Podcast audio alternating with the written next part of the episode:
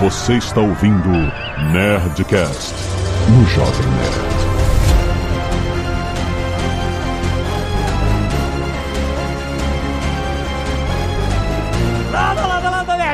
Aqui é Alexandre Antônio do Jovem Nerd. Loki, segunda temporada, foi que nem nascer e morrer. Aqui é o Marcelo e eu não sei o que foi mais forte, o sono que eu senti no começo ou o arrepio que eu senti no final. Ó. Bom dia, boa tarde, boa noite, bípedes, criaturas baseadas em carbono. Eu gostaria de dizer que Loki está levando o MCU nas costas. Nossa. Né? Começamos aqui agredindo, mas eu tenho certeza que todos vocês vão concordar que é uma das melhores coisas feitas nos últimos tempos. Olha É lá. verdade, é verdade. Aqui é Catiuxa Barcelos e realmente, tem muita gente dizendo que a Marvel tá morta, mas acho que poucas pessoas vão ter coragem de dizer que não reanimaram o cadáver, né, dessa vez. Pois é. Não sei, não sei, Também não porque... Ah, não! Você já viu todos os episódios? Se você só já tivesse visto, você não ia dizer não sei. Eu, claro que eu vi, tá maluco? É lindo, o último episódio é lindo, é um negócio de cair o cu da bunda, é lindo. Foram poucos Nerdcasts de série que eu não assisti todos os episódios. tem, tem um ou outro. Ninguém sabe qual. Então, então já vou confessar que o episódio 2 dessa série eu não vi. Bem que é? Tu pulou o dois? Pulei, tava, eu, eu dormi três vezes, eu falei, não é esse que eu tenho que ver, eu tenho que ver o três. Mas aqui é a Zagal e essa série podia ter sido um filme, vai. Achei que você ia falar um e-mail. Não, e-mail é agora. E-mail. Canelada. Muito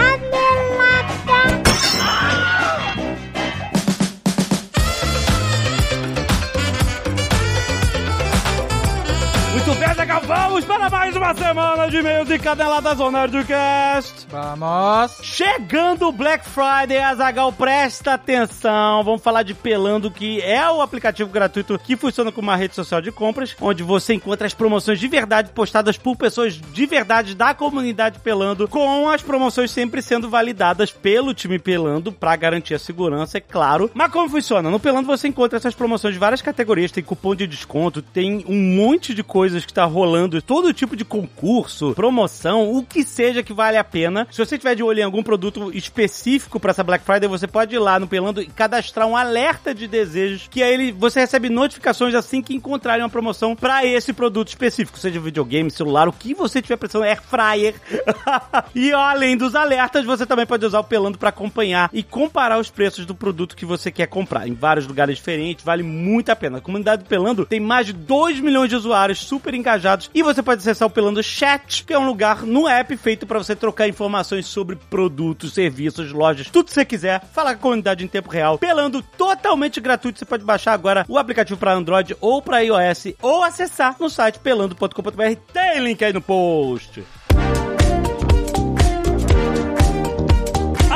Aproveitando o Black Friday, Azagal Black das Blacks no Magalu rolando. São ofertas com até 80% de desconto. Já tá rolando, já tá rolando, é isso. Tudo que você precisa ter no Magalu. No app do Magalu tem milhares de produtos com frete grátis. Tem a entrega super rápida que é o Piscou Chegou. Então corre pra você aproveitar estoques limitados Black das Blacks no Magalu. Tem link na descrição pra você baixar o super app. É, Azagal, estante virtual também com Black Friday literária durante todo o mês de novembro. Ó. Campanha tá com um monte de promoção, presta atenção, destaques para 100 anos de solidão de Gabriel Garcia Marques por 25 reais. É a Alice de John Fosse, vencedor do Prêmio Nobel de Literatura 2023 por 39,90. Wolfsong, o chamado de TJ Klune por 56 reais. Holly de Stephen King por 60 reais. E o Box Percy Jackson e os Olimpianos por 160 reais. Tem muita coisa boa, muita promoção de livro. Aproveita Black Friday, que além desses preços mais baratos, os leitores também podem aproveitar o cupom BLACK23, que dá 7% de desconto em qualquer compra do site aqui. Isso, link no post para você ver a estante virtual e aproveitar Black Friday! E se você não quiser ouvir os recados e e-mails do último Netcast com spoilers de Gen V, pode pular diretamente para 16 minutos e 43 variantes. Vamos lá, Zagal, arte dos fãs! Loras Morgus mandou aqui uma arte de Bárbaros no Paraíso, maravilhoso, excelente. pra quem viu as nossas lives maravilhosas. Matheus Nogueira mandou os Jovens Nords. Nossa. Zagal Jovem Nerd nórdico. o Pedro José Coelho fez o Jovem Nerd Zagal em AI, Olha aí. que é a coisa assustadora. Coisa assustadora, Deus me livre. Esses computadores verem a gente. E Frances Azagal fez Gunners Gate, que é a ilustração que tá no nossos, na nossa Ah, série sim. de Nerd Players de Baldur's Gate. Tá maravilhoso. Olha aí, cara. Muito bom, muito bom. Micaele Biana, 24 anos, designer gráfica São Paulo, SP. Ouvi o último Nerdcast 907, Gen V, e gostaria de ressaltar alguns pontos. Na verdade é Gen V, Gen V. porque exato. é Generation. Sim. Se fosse em português seria GerV. Nossa, que coisa. Geração, uai. em algum momento do programa, o senhor Azagal comenta que ficou incomodado com a incapacidade dos outros alunos da universidade, já que eles só pareciam correr de um lado pro outro. Inclusive lá o, Teleporte. o teleporte Idiota mais inútil do mundo. Entretanto, existem dois pontos contra essa afirmação. A primeira é que praticamente todos ali não tinham conhecimento do que estava rolando. Nós sabemos porque acompanhamos os mocinhos, entre aspas, em toda a sua investigação. Enquanto isso, os outros personagens seguiram fazendo suas surubas estudantis e aulas como TikTok Avançado 2. Mas beleza, mas quando as pessoas começam a explodir a sua volta no campus, Aham. você começa a No mínimo, você se entender que alguma É. coisa tá errada. Tá, beleza. Segundo ponto. Assim que o caos começa, a Marie tranca toda a faculdade, ou seja, a maioria dos sups ficaram presos nos corredores, salas, dormitórios, como é o caso da streamer que chora porque não tem internet e não daria pra engajar a própria morte. O que me intriga, de verdade, e inclusive foi um ponto levantado pela minha mãe, é que o filho do Homelander não seria a primeira criança a nascer com poderes sem tomar o composto V diretamente? Isso foi dito na série? Ou foi só uma conclusão do primeiro com um dos genitores não sup? É, é boa pergunta. Porque ele. Mas ele não é mencionado, ele é mencionado, o filho do Homelander? Não. Nessa série Não, não. nessa série não, né? não. E na série eu não sei se eles falam isso de fato, mas eu não sei dizer se ele é o primeiro a nascer assim. É, eu realmente não me recordo de ter tido isso na série. Pelo que eu entendi, e eu posso estar errado, o filho do translúcido que tá lá no, no Gen V, Aham. ele herdou os poderes do pai, assim como o filho do Polaridade lá. Mas via composto V. Não sei, não Ué, sei dizer. senão eles não teriam mencionado, porque a única coisa que a gente ouve é eles falando assim: não goste tanto dos seus pais porque eles te botaram composto V pra ganhar uma grana. Então, mas isso é isso- uma, tipo, uma verdade absoluta Mas pra a gente todo não mundo. sabe se é o de todo mundo. Porque assim, por exemplo, o translúcido. A gente pode entender que o translúcido tomou ou deram pra ele quando criança, sei lá, Isso. composto V. E ele ganhou o poder de ficar Pelo perfil invisível. genético. É. Invisível. E aí o filho dele nasceu com o mesmo poder. Não, ou ele tomou o composto V por causa de ter o mesmo perfil genético, acabou que o poder se tornou ah, igual Mas ao o perfil genético de um filho não é igual ao do Eu sei- pai. Eu sei, mas tem Ele é azão azinho. 50%. Azão azinho.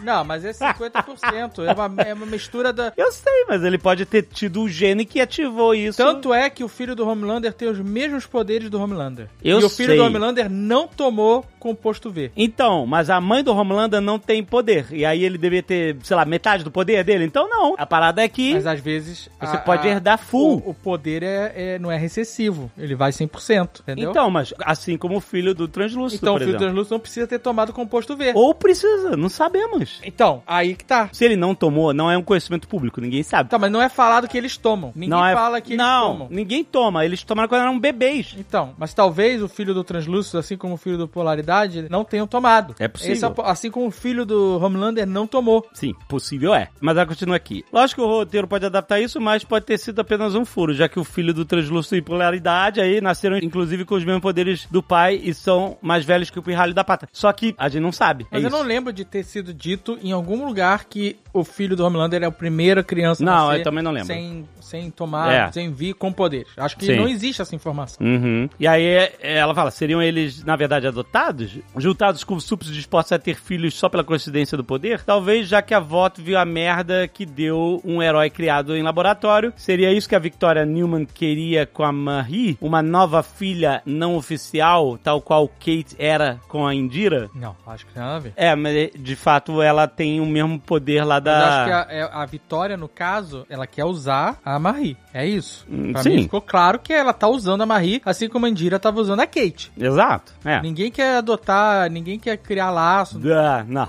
não usa sério. E se não isso, ela continua. Então qual o interesse da Plock Plock de cabeças com a menina? E por que os amigos de Marie continuam vivos depois de tudo? Ela sobreviver ao raio não é irreal. Infelizmente vimos a Tempesta com o Homelander na segunda temporada sobrevivendo. Mas enquanto a Grilinha, Jordan Lee, Menina Alumínio, são todos protegidos pela Victoria Newman? Menina alumínio? Peraí, Menina Alumínio quem... É que eu não vi em português. Como é que, que é o Menina Alumínio? alumínio? Ou isso é um apelido? Ah, chapéu de coisa, é isso? O garoto lá, o... o... Eu não sei, ela deu apelido pra alguém que eu não tô sabendo Ah, quem deve é. ser o Polaridade. Ah, tá. É, sim. Bom, ela- será que todos estão sendo protegidos pela Victoria Newman? Parece bem esquisito pra dizer o mínimo. Aliás, sobre a Vitória, como dito no programa, certeza que incrementaram os poderes dela agora. Mas vocês não acham que isso aumentou a psicopatia dela? Quer dizer, todo esse tempo ela poderia matar as pessoas com um simples AVC, mas ela prefere explodir a cabeça. Eu achei que isso acabou criando mais uma camada muito interessante pra personagem, é verdade. Então, mas é, assim. Ela é eu visceral. acho que sim, aumentaram os poderes dela. Ou, não aumentaram os poderes, né? Porque explodir a cabeça eu acho que é o auge do poder. eu acho que aumentaram a complexidade dos poderes Sim. Antes eram só explosão de cabeça. Sim. Mas eu acho que vale pensar também que se ela matar as pessoas com AVC ou com um infarto, por exemplo, ela pode simplesmente tapar uma veia Uhum. Sim, e- pode. e, fazer um, a pessoa ter um ataque cardíaco. Se ela tem esse nível de controle, é. Mas eu acho que quando ela mata explodindo a cabeça, ela tá passando uma mensagem. Também acho. Ela tem um objetivo, não é assim, analisando, considerando que ela tem controle total do poder dela. Sim. Como foi mostrado em Gen V. Então, é, se a pessoa tem um AVC, ah, morreu de AVC, que coisa. Se a pessoa teve a cabeça explodida, foi um sup que matou. E é, É, isso que ela quer, porque ela, é. ninguém sabe que ela tem poder. É isso aí. Muito Então bom. ela tá fazendo isso pra incriminar os sups, pra né, criar todo esse terror em relação a isso, dessa situação. Agora, falando da Marie e dos outros que sobreviveram ao final do episódio, a gente literalmente não sabe o que aconteceu com eles. Eles foram capturados. Isso a gente sabe. Eles estão capturados e aprisionados. Sim. E aí, por quem? Por quê? É. Como? E pra quê? A gente não faz a menor ideia. A gente pode pensar que tem alguma coisa a ver com a voto, porque. Em teoria, sim, porque eles foram impedidos pelo Homelander. É. Ou eles podem simplesmente fazer, ah, o Ho- o Homelander fez todo mundo desmaiar lá, sei lá, e foi embora, e aí depois eles foram pegos por outra É, galera. então, assim, qualquer Sei coisa lá. pode acontecer. Exatamente qualquer coisa. É, pode literalmente qualquer coisa pode acontecer. O que a gente sabe é que eles estão presos. Sim. PS, perdão pelo e-mail longo, mas gostaria de deixar aqui só uma indicação. É a série de comédia Extraordinária. Extraordinário o nome da série. Do Star Plus sobre um mundo onde todos, menos a protagonista, têm poderes. E é maravilhosa, super rápida. E junto com o GV ressalta que o MCU tá respirando por aparelhos. Olha aí, eu nunca. Deixa eu ouvir falar dessa série É extraordinária. muita co- coisa de streaming vacinar, é muito difícil. é muito difícil seguir todos os canais de Caraca, é muita coisa pra acompanhar, realmente. Daniel Alves, graduando em letras português e inglês, 21 anos, Caicó, Rio Grande do Norte. Olha aí! Aê! Olá, nerds! No último Nerdcast sobre Gen V, Gen V, eu fiquei abismado quando a Zagal falou que não Você pode falar que é Gera V. Gera V, pelo amor de Deus.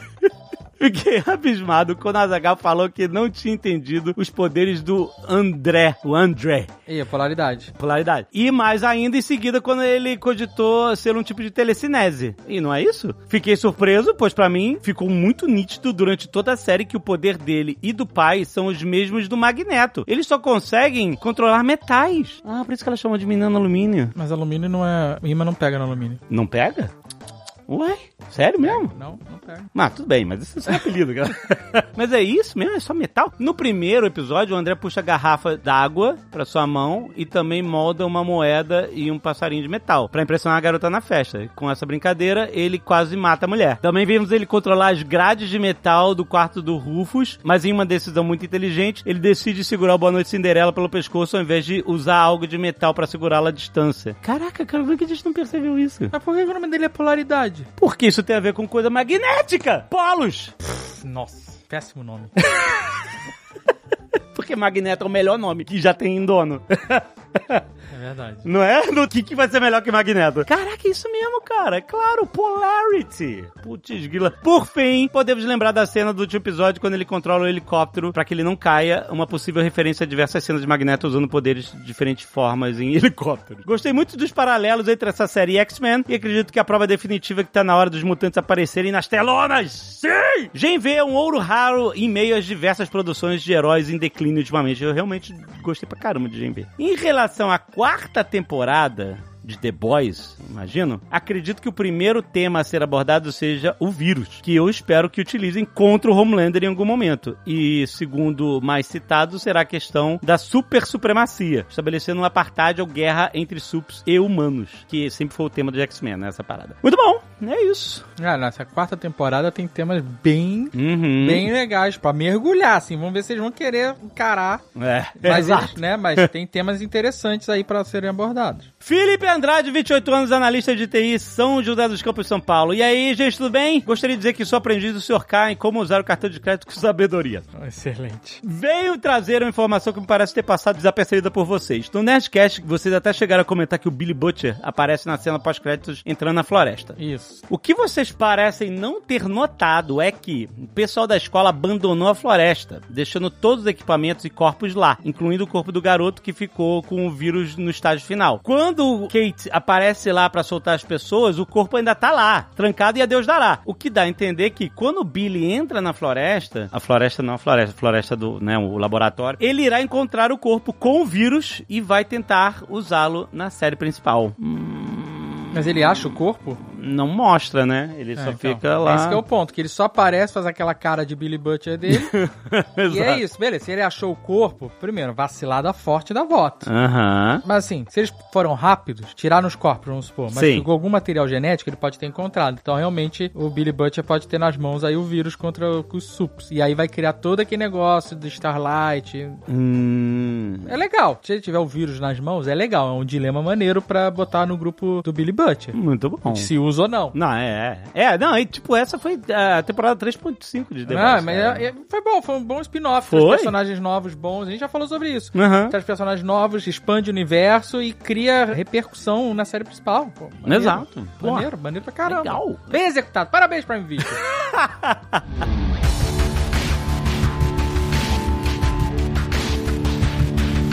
E também tá chegando o CCXP, Azagal, o maior evento de cultura pop do mundo e nós estaremos lá. Claro que estaremos lá, Azagal. Sempre estamos lá. Programação intensa. Muito, muito, porque a CCXP vai reúne, Azagal, mais de 280 mil pessoas, que você somar todos os dias do evento, é muita gente passando lá. Pra você ficar frente a frente com o seu artista de quadrinhos favorito, de série, filme, o que seja, cara, tudo que é foda tá na CCXP, esse é o lugar. A CCXP é o mundo de todos os mundos, rapaz. Porque além dos astros, além dos quadrinistas nacionais e internacionais, tem os cosplayers, os otakus, os criadores de conteúdo da internet, tipo o Azaghal Jovem Nerd, produtores, produtores também, de podcasts de muito sucesso.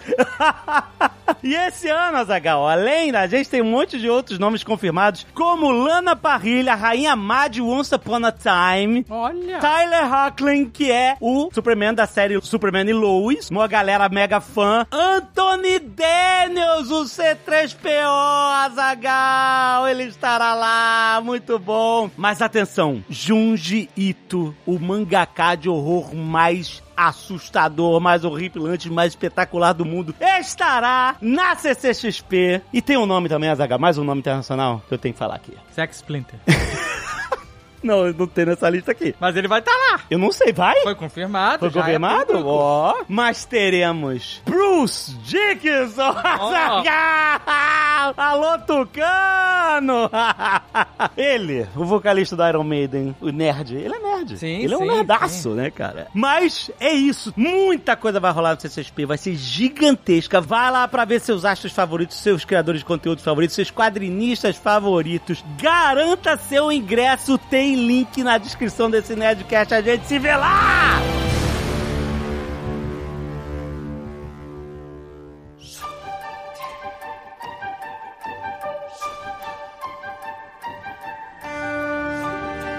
Olha, eu tô com o Marcelo. Eu achei o início sofrível demais. Eu falei, caraca, eu tô vendo isso só para gravar Nerdcast. Mas no final eu falei, opa, reanimou aí o cadáver. Então, mas eu acho que ou tinha pouca história pra uma série, É. ou eles tiveram que dar uma cortada forte no Sr. Majors e a Hum. série perdeu substância, porque os primeiros quatro episódios não acontece absolutamente É. nada. Beleza, tem algumas, alguns elementos que vão amarrar no final e tal, mas não acontece muito longo. nada, nada. É, quando eu vi que o tempo ia ser resetado, eu falei, ah, então tudo foi um- uma preparação pro ciclo, aquele negócio do, lembra do efeito borboleta, né? Ah, ele tá criando esses... Porque eu não tava entendendo, pra quê? Pra quê? Se no primeiro episódio ele, ele veio de graça com o time sleeping, e aí o episódio inteiro é eles resolvendo o time sleeping. Aí ele resolve o time sleeping... Esse negócio de, de deslizar no tempo é, é just because, não tem um motivo, né? Não, a caralho. Teoricamente foi o, o que sobrou que deu esse poder pra ele. Mas deu o poder? Deu? Deu? Deu, ele, ele Isso- fala, ele ah. fala, ó, eu, fui eu que fiz isso aí com você. Não, não, não.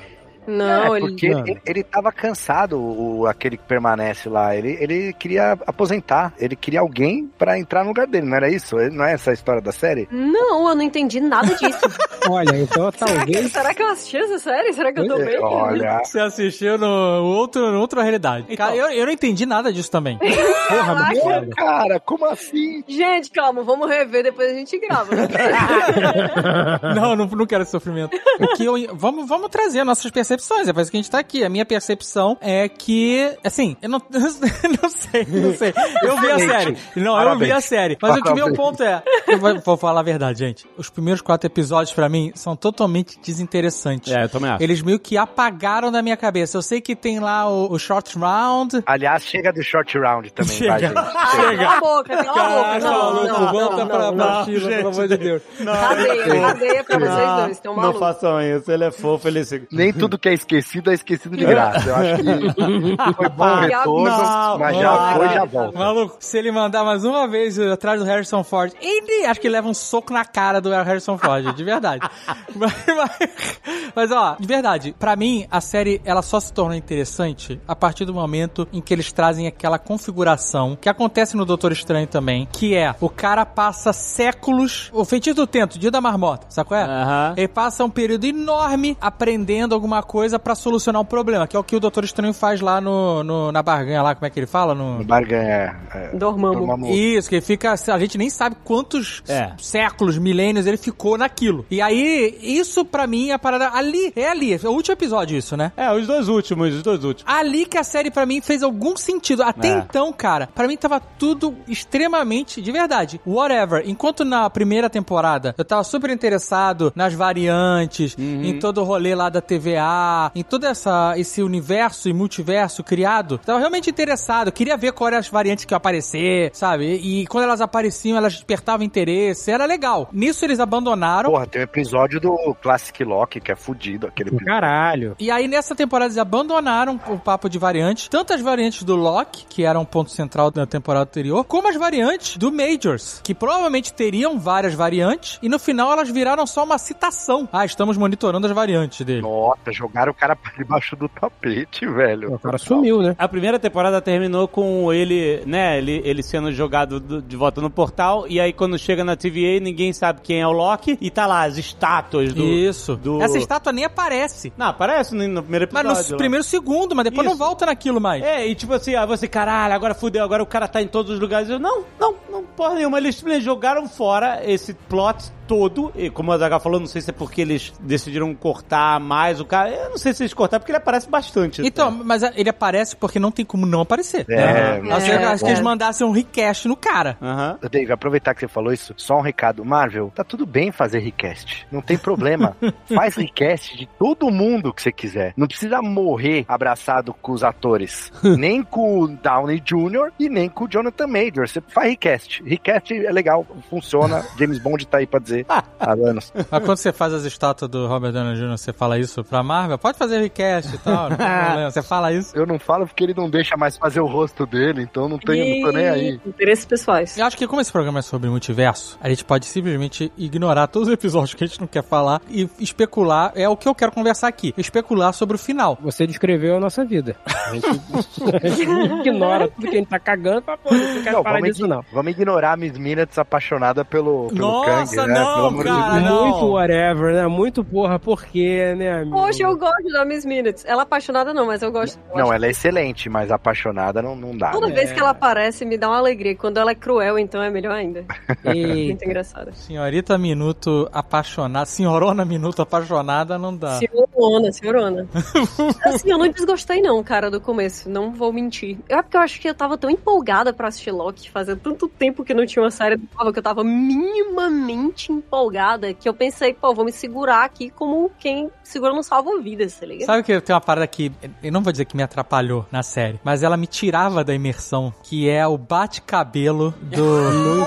Maluco. Cabelo, né? Maluco. Agora. Caralho, eu ria sozinho. Toda vez que ele batia o cabelo. Tem uma hora que ele começa a dar um monte de sleep lá, de, de pular no, no tempo. Sim, nossa, Caraca, demais. maluco. Eu, ele, não, ele viaja no cabelo, ele viaja no cabelo, ele viaja no tempo lá, no, no, no- no espaço, na dimensão, batendo cabelo. É demais, cara. Toda tremidinha o cara termina no chap do bate-cabelo, maluco. É pra testar a cola do peruqueiro, né? Porra, maluco, o cara colou a peruca com o super bug, porque é muito bate-cabelo, mano. É, muito bom, é uma piadinha interna. Aliás, uma excelente peruca, né? Comentário raro esse. Excelente, excelente, Pedro. Exatamente. Whatever we do, we're playing God.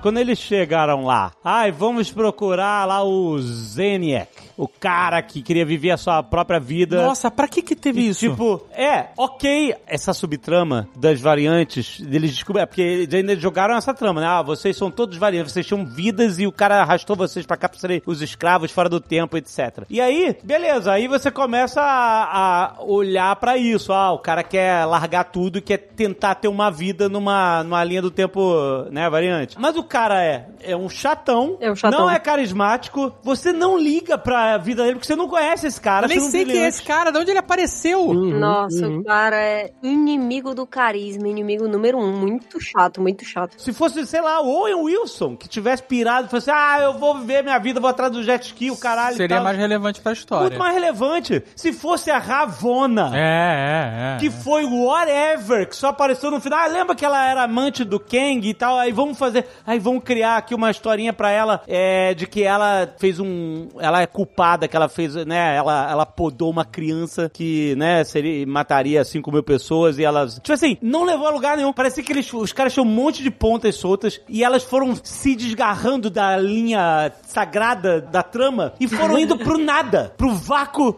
do fim, porque elas não encaixavam e não conectavam com nada. Eles Essa, esse episódio que fala desse maluco aí, eu esqueci até o nome. é, Como é que é? Não, e eu posso dizer qual é, porque é o 2, porque eu não faço ideia do que eu falando. O Zeniac lá, o cara. que- Zeniac. Cara, isso não levou pra nada. Nada, nada, nada, nada. Né, É, não, não levou pra nada. Não, na verdade, assim, é uma discussão que tá rolando da galera da TVA, que ainda acredita em trazer de volta. É, é o, é o desespero de uma organização que descobriu que não tem um, um deus, né? Basicamente. Basicamente é isso. É tipo, eles não estão acostumados a conviver com o caos. Eles são viciados naquela ordem. Então cria facções dentro da TVA antiga É. pra gente ver o que, que vai acontecer. Eu gosto dessa discussão sobre livre-arbítrio, sabe? Apesar de eu achar que a Sylvie no começo ela ficou um pouco maçante ali nessa luta dela pelo livre-arbítrio, acho que ela poderia ter argumentado talvez de um jeito melhor ali com o Loki, né? Acho que Péssimo. faltou esses diálogos deles Péssimo. dois, acho que teria, teria levado muito melhor ali. Os dois da primeira temporada eram interessantes, sabe? Os dois, quando estavam sentados lá, vendo aquele mundo sendo destruído e tal, eles têm umas conversas assim, tipo assim. Ó, animal. Sim, animal. sim. Essa é a série pra você filosofar sobre multiverso, sobre escolhas de vida, sobre destino, sobre livre-arbítrio. Pois é, eu acho que eles meio que largaram isso da Sylvie ser Loki, né? Totalmente. Parece que ela não é uma variante dele mais. E toda Não. aquela parada bizarra dele ter um relacionamento com ele mesmo, né? Que era um negócio que tu ficava, porque ela, ela é ele, assim, né? De certa forma. É uma forma de enxergar. Isso deixou de existir. Ela realmente virou uma, uma- uma caixa do McDonald's. Isso, é, porque o McDonald's pagou por essa temporada, é isso. Ela virou uma variante do McDonald's que pagou a porra da temporada. É isso. Mas é legal isso dela querer ser uma pessoa que tem uma vida ordinária, sabe? Porque, realmente, quando você. É porque faz tanto tempo que a gente assistiu a primeira temporada que a gente esquece algumas coisas da Sylvie que eu acho que deveriam ter sido recolocadas nos primeiros episódios por eles saberem dessa distância das temporadas. Mas isso dela ter crescido em Apocalipse e ela ser uma pessoa que anseia loucamente pelo mundano é um negócio que é muito interessante. É, mas acho que bacana. eles não conseguiram colocar aqui de um Ela jeito muito cita interessante. só, né? Ela só cita por cima nessa temporada. E no final, no final. Uhum. É, é que eu acho que é impossível você assistir essa temporada sem fazer o que claramente todos nós fizemos, que é olhar tudo que tá acontecendo pensando, tá, será que cortaram isso aqui por causa do Jonathan Majors? Será que cortaram aquilo? Será que isso tava aqui normalmente? Será que isso foi refilmado? Porque a gente fica com essa questão gigante na nossa cabeça desde Quantum Mania e, né,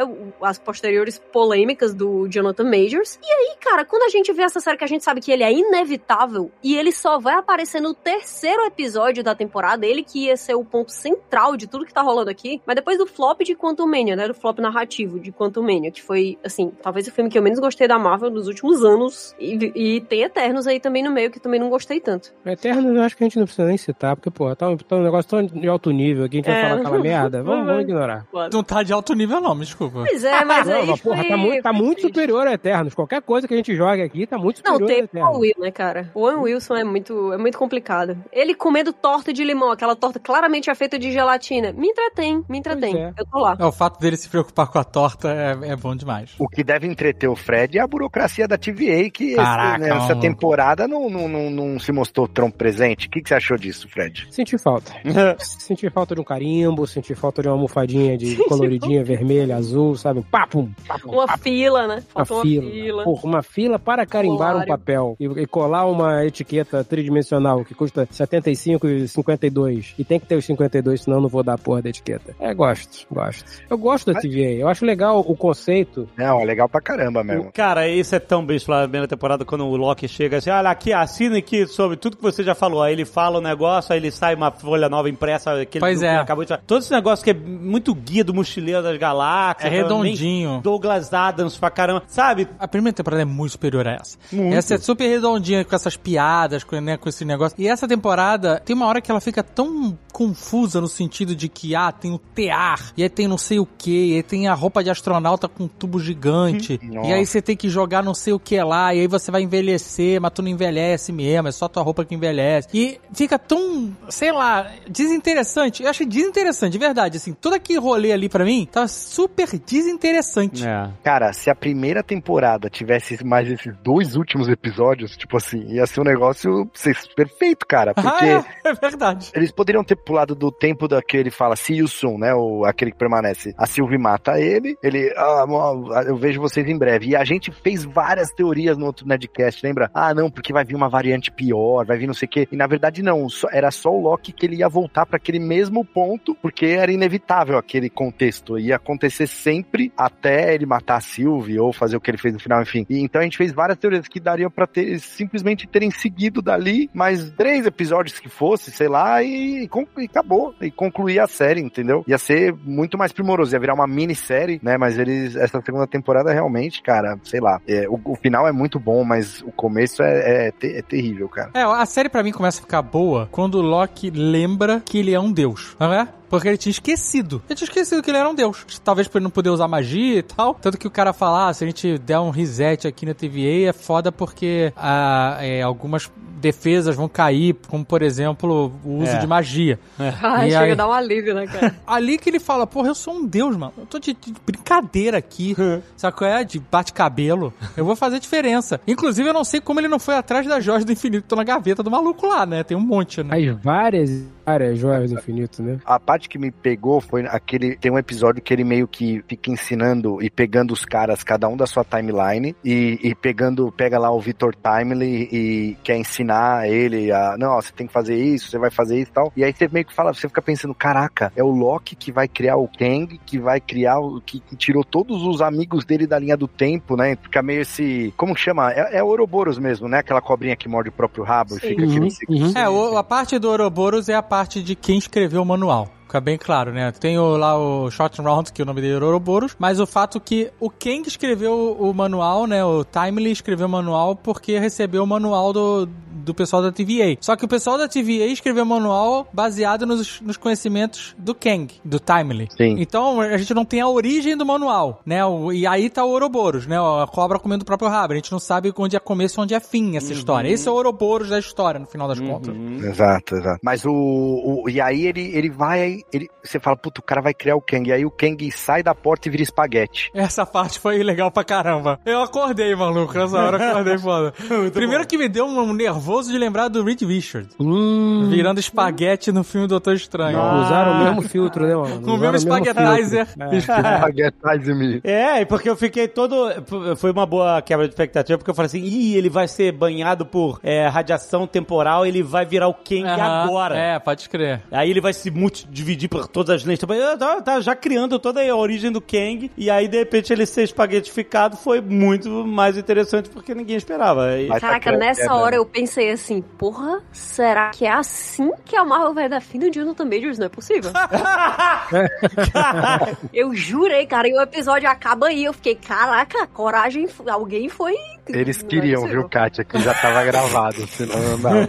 Porque, ó, essa é uma outra coisa que eu queria falar, acho que a gente pode falar aqui. Eu assisti o Homem-Formiga, como a gente gravou aqui, eu falei, eu, eu vi dublado, né, o Homem-Formiga. E aí, a primeira temporada, beleza, eu achei ele meio exagerado, mas ok, comendo a maçã, tal, perninha no joelho em cima da cadeira, tal, todo meio descolado, beleza. Só que, cara, aí Você tá falando do Kang. do Kang, Jonathan Majors. Aí tem essa atuação dele de Victor Timely. E é uma, assim, desculpa pra mim, achei tenebroso. E aí eu fui ver a cena pós-crédito do Quantum Mania legendado com a atuação dele, que cada um dos personagens ele faz de um jeito. Assim, ele é muito overactor, cara. Ele é um overactor, assim, tipo, chegar tá quase uma bosta, assim, na minha opinião. Não sei o que vocês acham. A gente elogiou ele e tal aqui já, mas eu não sei, cara, vendo essas atuações dele e, e ele de Victor Timely, toda a atuação dele é exagerada, cara. Ele não consegue fazer um cara, tipo, só um cara, assim, sabe? Eu achei bem fraco, não, não curti, não. Mas acho que ele é feito pra ser teatral, né? O Victor Timely ali. Porque ele tá. Pra mim, em nenhum momento ele, ele foi colocado ali pra parecer um ser humano normal, sabe? Ele é meio caricato, ele tá interagindo com um relógio de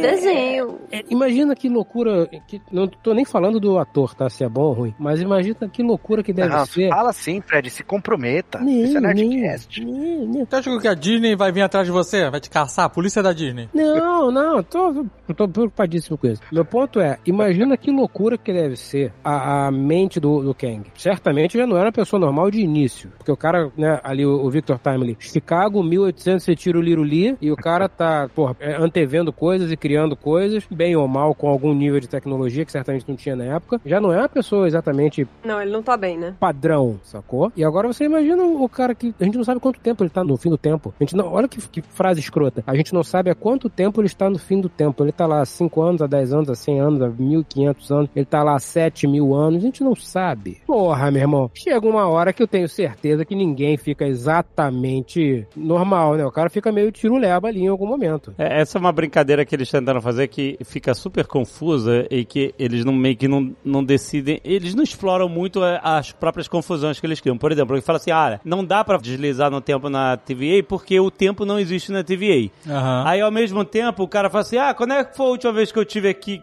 Que- Ah, 400 anos atrás. Tipo, assim, tem, mas não tem. Entendeu? É, tipo assim, exato. tem, mas tem o tempo, porque existe uma cadência de ações que são feitas uma depois da outra. Tanto que eles exploram isso no final da série. Ele fica indo e voltando dentro do tempo, dentro da TVA, Mas né? sabe por quê? É porque fazer uma história que fala de tempo, espaço, é, múltiplas realidades é muito difícil, é muito complexo, porque é uma parada de, de escala infinita. É. Eles mesmo colocam a escala infinita, sabe qual é? Então, você contar essa história é muito difícil, é muito complexo. E que a gente não sabe nem como funciona, né? Não é uma parada que as pessoas têm contato com isso. Não existe, né? Mas se você. Exato, a gente não tem, né, a gente não tem compreensão disso. A gente, o que a gente consegue entender, nós, os seres humanos aqui, pequenos podcasters, a gente consegue entender como funciona o tempo na nossa percepção linear. A gente entende de passado, presente e futuro. E a gente consegue entender a subversão disso, né? É, enxergar o tempo numa forma não linear, dependendo da história. Então tem um filme que traz é, essa forma de mostrar o tempo que é muito interessante, chamado. Eu acho que em português é A Mulher do Viajante no Tempo. É, a esposa do viajante. É, É, a aí. esposa viajante no tempo. é, Time Travel Wife, eu acho que é o nome em inglês. Esse filme é muito legal, porque o cara viaja no tempo, ela não, só que ele não viaja linearmente. Então, às vezes ele aparece mais velho, às vezes ele aparece mais novo, às vezes ele já tá casado com ela, às vezes ainda não, sabe? É uma forma que te força a pensar sobre esse conceito que o tempo não é linear, porque não está sendo nessa história, mas que ainda está na forma como a gente consegue entender e conceber, sabe? E faz um push na gente, né? Faz a gente ter um esforço maior pra compreender é, essa forma de, de narrativa, mas a gente consegue entender uma história legal pra caramba, como ela é contada. Nessa série, isso não acontece, por exemplo. Eles vão no básico do básico do Viagem no Tempo. Primeiro, começaram a mexer com Viagem no Tempo que eu acho que nem precisava, porque o multiverso já era o suficiente. O Rick and Morty diz. Pois é. Não pois vão mexer com Viagem no Tempo. É verdade. É, é, com- complica demais. Ou escolhe, ou você fala de multiverso, e porque a primeira temporada é só multiverso, o que já é algo bem difícil. Cada decisão que você toma cria um multiverso novo, ou mais de um, então é infinito. É, eles até viajam no tempo, né? Eles vão, tipo, lá pra Pompeia. É, mas é complexo, né, cara, você viajar no tempo. Eles viajam naqueles momentos que são os apocalipses da Sylvie, que, tipo assim, qualquer coisa que você faça ali não vai fazer diferença porque vai, Vai todo acabar. mundo morrer mesmo, vai acabar e foda-se, né? Então, eles até falam, tipo, esse é o único lugar no tempo que você pode ir sem fazer merda, né? Então é isso. Então eu acho que a maior dificuldade é escolher um tema que a Marvel não consegue contar uma história. Essa é a realidade. Ela não consegue contar uma história de multiverso. Ela não conseguiu ainda. Tá? Talvez Não. consiga. Mas é a Marvel ou é a Disney? Ah, no caso é a Marvel. Eu não sei se tem uma história do Mickey onde ele tá. Às vezes tem uma do Mickey, Pato Donald, alguma coisa assim. Eles estão viajando no tempo, vai saber. Não, não, não, não. O que eu pergunto. Caraca, ia ser foda, hein? Não, porque o Homem-Aranha no Spider-Verse é uma boa história de multiverso é- e é Marvel, né? É, Exato. mas, é, mas a Marvel não consegue. O, o filme do Doutor Estranho não é legal, não é um bom filme, a gente já Não. falou aqui, sabe? Então, eles falam, ah, agora é a época do multiverso, agora estamos aqui, multiverso. E eles não conseguem entregar isso. Eles não conseguiram entregar isso em Loki. A primeira temporada foi divertido, foi legal, mas essa segunda temporada não amarra. A história fica aberta. A segunda temporada do Loki vale pelos dois últimos episódios. Ponto. Tá bom, considerando que só são seis, 33% da série foi muito boa e 66% foi blé. Ok, concordo que podia ser melhor. Por isso que o Azagal falou que podia ser um filme. Eu só senti dois episódios que eu não. Tipo, que não me pegaram tanto, que foi o segundo e o terceiro. E foi mais o segundo mesmo, que foi o que o Marcelo resolveu pular. que aparentemente Fiz bem, todos passamos por isso. Mas eu, eu não. Assim, tem todas as séries, tem pelo menos um ou dois episódios que eu não gosto. Então, é normal, né? Todas as séries, todas as séries tem um ou dois episódios que você não gosta. Não, não, eu exagerei. Quis defender Loki, acabei, infelizmente, atacando aqui. todo o resto, né? Parabéns. Atacando todo o resto das séries. Pois é, mas eu não senti não, sabe? Eu não senti que foi ruim, não. Nenhum dos episódios me incomodou de fato assistir. Nenhum dos episódios eu posso dizer que eu não me diverti, pelo menos em um momento. Apesar de que o ritmo desses dois, né, do segundo e do terceiro, é bem mais arrastado do que os outros. Uhum. Mas eu achei essa temporada mó boa, cara. Eu não Qual, sei é- se... é- qual foi aquele episódio de Chicago? É o terceiro? É o terceiro episódio. Ele é, É, chatinho, caralho. Esse episódio tem uma parada que eu achei assim, eu dei um sorriso de canto, que é quando eles estão perseguindo ele assim, sabe? E, e fica parecendo aqueles filmes de época, a musiquinha, eles correndo e tal. Eu achei interessante a referência. Por isso que esse cara é, talvez seja tão afetado, o Timely, porque ele tá meio que amarrado numa estética do cinema da época, porque tem um momento que tem perseguição com pianinho, sacou? É? É. Uhum, uhum. É. Assim, ah, ok, deu um sorrisinho assim, ah, eu entendi o que vocês quiseram fazer, sabe? Eu achei estiloso esse episódio, só que ele é bem mais lento mesmo do que os outros. Assim como o Entendi. segundo episódio também tem esse negócio que ninguém se importou e que foi chatão, mas ao mesmo tempo a gente viu o Loki usando magia pela primeira vez em muito tempo e já dá uma respirada, né, assim. Ah, é, pô, a magia das sombras é bem maneira e tal. É muito legal, foi bem legal aquela parte. É, é, isso, isso que é legal. Tipo assim, parece que vocês estavam esquecendo de ser criativos, já porque, ah, não, vamos fazer ele soltando raio via da mão, whatever, ou se multiplicando, que ele faz isso toda hora, a gente já sabe. Agora, ah, pô, criou um negócio diferente, as sombras com os chifres do Loki segurando a sombra do cara e ele ficar preso. É Isso- maneiro que o Wilson até fala, pô, meio exagerado, né? É, mas esse tipo de criatividade da magia era um negócio até que a Zagal falou, pô, eu passei a gostar do Doutor Estranho justamente por causa disso, que o cara tem, umas paradas mega criativas de como lidar com, sabe, usar magia pra mudar a realidade em volta, etc e tal. E, pô, parece que é um, é, é super difícil trazer essas coisas, né? Parece que é um, ah, não, a gente consegue uma vez ou outra trazer um negócio criativo diferente, o resto é tudo muito mais do mesmo, mais do mesmo. Ah, persegue o cara que eu, não me importo que você tá perseguindo esse cara. Ah, o Victor Timely, aliás, parênteses, Timely, é, não é só uma brincadeira do negócio de tempo, mas é que a Marvel Comics, antes de ser Marvel Comics, se chamava Timely Comics, né? Então, Olha aí. e ele é um personagem da década de 60, né? O Kang, então, então uma- uma- meio que uma referência às próprias origens da Marvel, etc. Mas assim, porque ele criou, o Victor Time, ele criou o tear do tempo. Criou mesmo? A ideia do tear. Criou mesmo? Não pegou do livrinho? É, o loop, tá no loop temporal aí do manual, né? Exato. Do Ouroboros, exatamente. Do Ouroboros. Então, mas eu não sei se ele criou mesmo, porque o Timely, o Victor Timely que a gente vê ali, ele é um, só um, um trambiqueiro. Ele é o início. É, mas é o como se início. ele não Ah, tivesse não a tecnologia isso, necessária pra fazer uma coisa que ele sabe fazer, né? Ele tem a ideia, mas ele não tem como fazer aquilo funcionar. É, é o, é o Howard Stark falando pro Tony Stark. Eu estou limitado pela tecnologia da minha época. Toma isso aqui e gera um novo elemento que não existe na tabela periódica. Eu não tenho como fazer isso aqui. Mas você sabe quantas pessoas hoje, hoje, agora, Hum, nesse momento. tiveram uma ideia e elas estão, em teoria, limitadas pela tecnologia da nossa época, e quando chegar a época que a tecnologia atende, a ideia não funciona. Porra, mas aí. É muito maior do que o contrário, do que ah, as ideias geniais estão limitadas pela tecnologia da época. Mas aí a gente tá falando de suspensão da descrença. A pessoa à frente do seu tempo é uma raridade, cara. Não é uma. Sabe qual é? A impressão que eu tenho não é que ele é à frente do tempo. Ele, a impressão que me deu, pelo menos, do personagem, é que ele imagina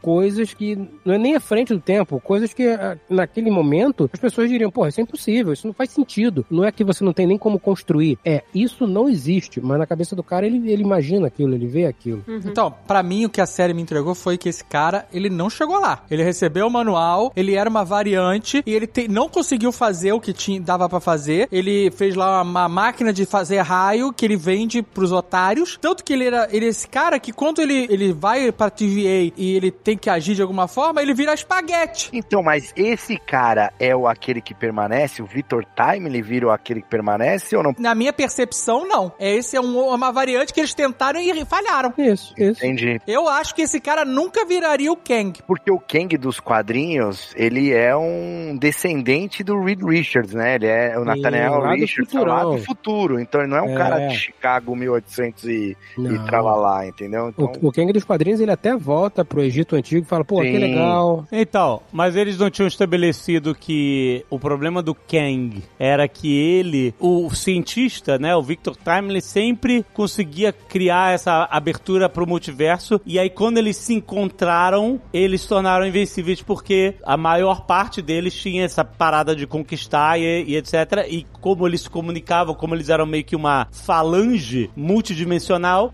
esse era o perigo e por isso que só podia ter uma timeline, porque o que sobrou falou assim, ó, é, teve uma guerra do multiverso e a única forma de a gente impedir o fim da existência é manter tudo amarrado aqui numa linha temporal sagrada. Por isso que ele criou a TVA, que ficava podando qualquer possibilidade de nascer um multiverso complexo. Qualquer desvio eles iam lá e podavam. E é por isso que a máquina dele funcionava, né? Porque eles podavam, né? Eles não deixavam, né? Foi é isso que ele explica no final. Que o, o tear lá não explodia porque a TVA ia lá e podava. Ele não deixava todas as, as Uhum. linhas. Não, mas o cara fala que o tear ele, ele não explode. A explosão é um fail safe dele. É só pra reiniciar tudo. É, tanto que ele fala, ah, essa TVA eu faço, refaço, mole.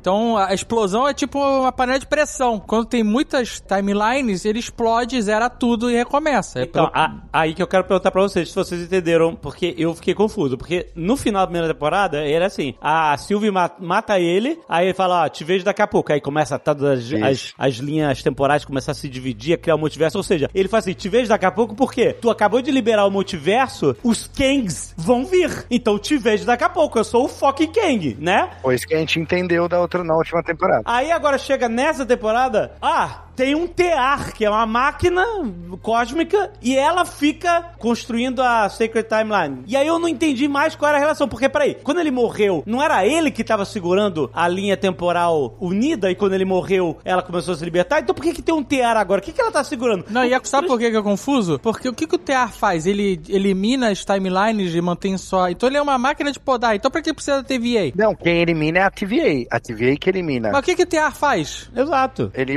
une une ali em uma só e o que vai escapando a TVA poda. Então ele mantém a linha Não, única. mas o TA, o que é falado é que quando tem linhas demais, o TA mesmo, ele, tipo, destrói todas as outras e só mantém uma. Então, mas o que escapa do tear, a TVA vai lá e poda, né? Tipo, a, a TVA é meio que um segundo, é, uma redundância, sei lá, pode ser dizer assim. O que escapa do tear, a TVA vai lá e poda. Você entendeu isso? Eu não entendi. É, o que eu Sei. entendi é que o TEAR em si, ele já ia podar todas elas depois que virasse esse, essa escala infinita do- das outras timelines, mas que ele mantém a TVA ali, tanto pra manter eles ocupados achando que eles têm algum controle sobre o que tá acontecendo e alguma obrigação sobre o que tá acontecendo, né, Pra eles lidarem com todos os problemas que podem surgir disso, como também pelo amor pela burocracia, que é algo que o Fred faria, por exemplo.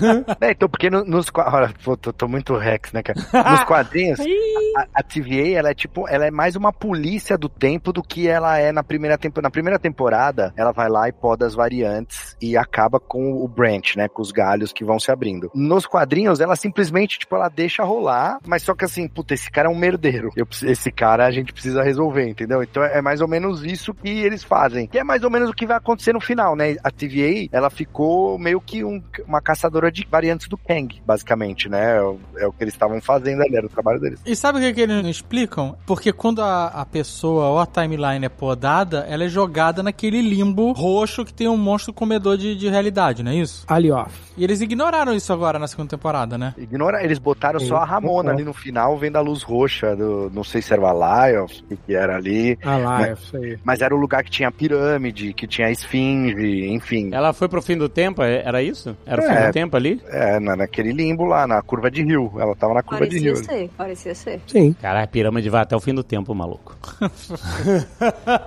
Mas é muito confuso mesmo, assim. E acho que eles fazem de propósito pra parecer que é inteligente demais. Exato. É que é um monte de pseudociência, na real, né? Então, tipo, os caras falam um monte de... Não, não tem ciência nenhuma. Zero ciência. Não existe tá, sagrado timeline. Não tem ciência nenhuma na história. Então, é por isso que é pseudo. Os caras falam um monte de palavras difíceis, que algumas devem existir, outras, ou- alguns conceitos existem, outros não, mas eles misturam tudo ali. Tanto que, meu, naquele episódio que o Loki vira o físico quântico lá, sei lá que porra que ele vira, ele começa a falar, é meio chato até. É um dos últimos episódios, inclusive. Tipo assim, meu, beleza, cara, o que você tá falando aí, foda-se, faz- executa logo, né, Não cara? faz, né? Não, mas é. legal, é legal, pô. Mas eu achei legal. Eu achei legal o cara ficar séculos aprendendo e o cara no final é um físico fodão. O cara não pode falar três frases que o Marcelo já fica, ai, o chatão do saber. o cara fica cinco horas conversando com o Caio Gomes e não aguenta três minutos de Loki.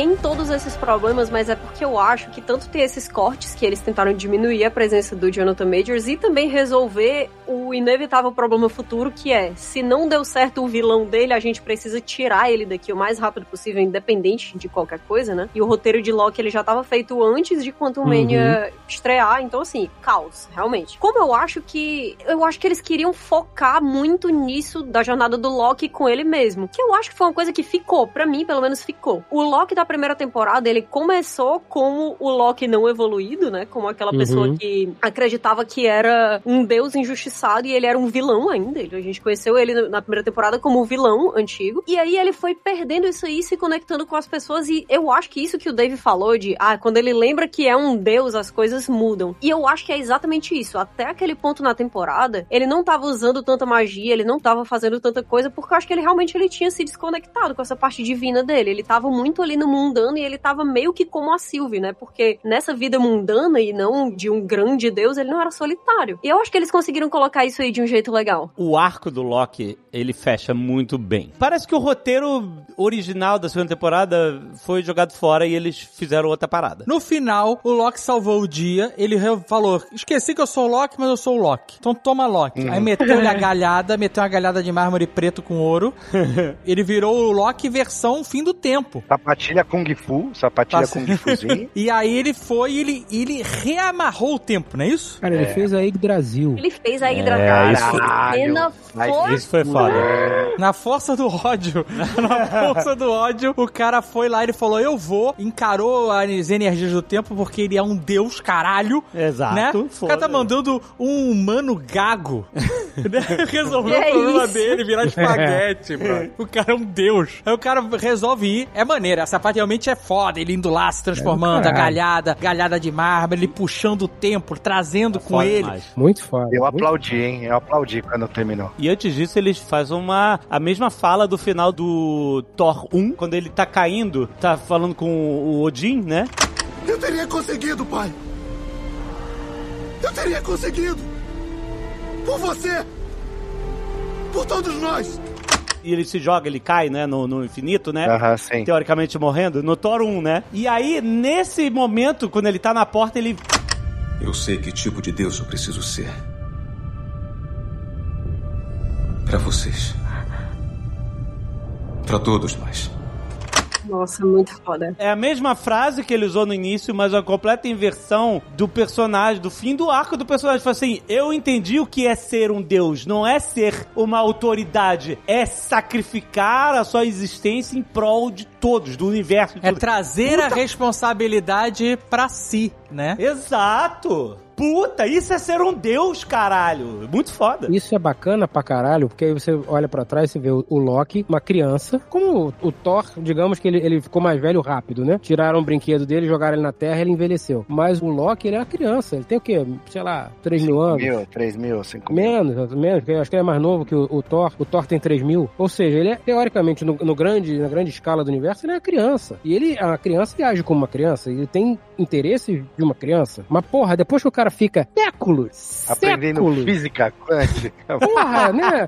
Indo e vindo, indo e vindo, e vendo, vendo as pessoas que ele aprendeu a gostar É, cara. morrendo e morrendo e morrendo, e porra, assim não dá, dessa forma também não dá, e o caralho, não sei o quê. Porra, talvez ele tenha chegado ao nível de sabedoria do Odin no sentido de, ah, tá, agora eu entendi que não é sobre mim. Esse Foda conceito de ir, ir, voltar e aprender, que é uma parada que tem naquele. Puta, o filme do Tom Cruise lá com a Emily Blunt, como que chama do, do amanhã lá? Esqueci o nome. Não, isso é... Enigma da manhã. Edge of É, Tomorrow. Tomorrow. Edge of Tomorrow, esse mesmo. Isso. Na beirada da manhã. Na beirola do tempo. Bola do tempo. Não é possível.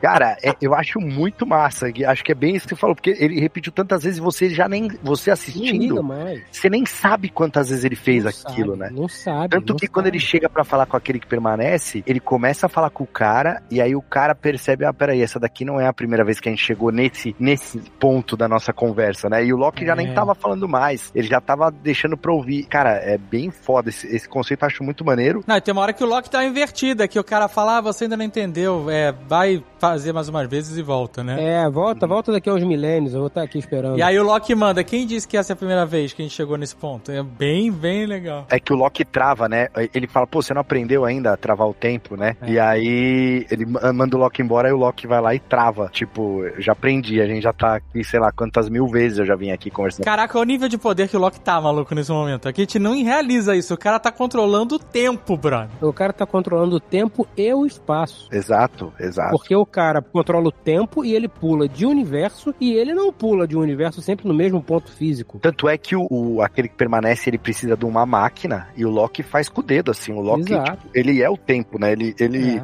ele encarnou a parada. E, É porque e- o Loki é o deus do caos, né? E o aquele que permanece, ele é tipo viciado na ordem. Ele só sabe lidar com a ordem, com a, a Sacred Timeline lá, que tipo se sair dela, ele meio que perde o controle. Então ele fez absolutamente tudo pra ter mil salvaguardas pra se outros galhos surgirem e eles serem podados, né? Até o Alexandre falou mais cedo no episódio, né? Que no- na primeira temporada ele fala até logo, e, e a gente achou, fez mil teorias, mas o até logo dele era claramente, não, daqui a pouco você vai estar aqui nessa sala junto comigo, É, porque você na vai me- conseguir no resolver. né? mesmo looping, porque esse looping é, é o Ouroboros de novo, né? esse looping ele não tem fim, sim, porque é o único jeito de ter a Sacred Timeline é, para essa resposta, a única solução é você voltar até mim nessa sala aqui que eu tô, e a Sylvie vai tentar me matar, enfim. E ele fica vivendo aquilo várias vezes, porque na mente, tanto dele quanto do Loki naquele momento, não existia uma outra alternativa que não a Sacred Timeline, né? O Loki tava tentando dar a solução que o aquele que permanece deu pro problema. E no final ele vê que não era aquela solução, que não, não era necessariamente aquela, ele podia fazer uma outra, que é o que ele fez, né? Na real. O Loki ele nem fez essa timeline, ele se retirou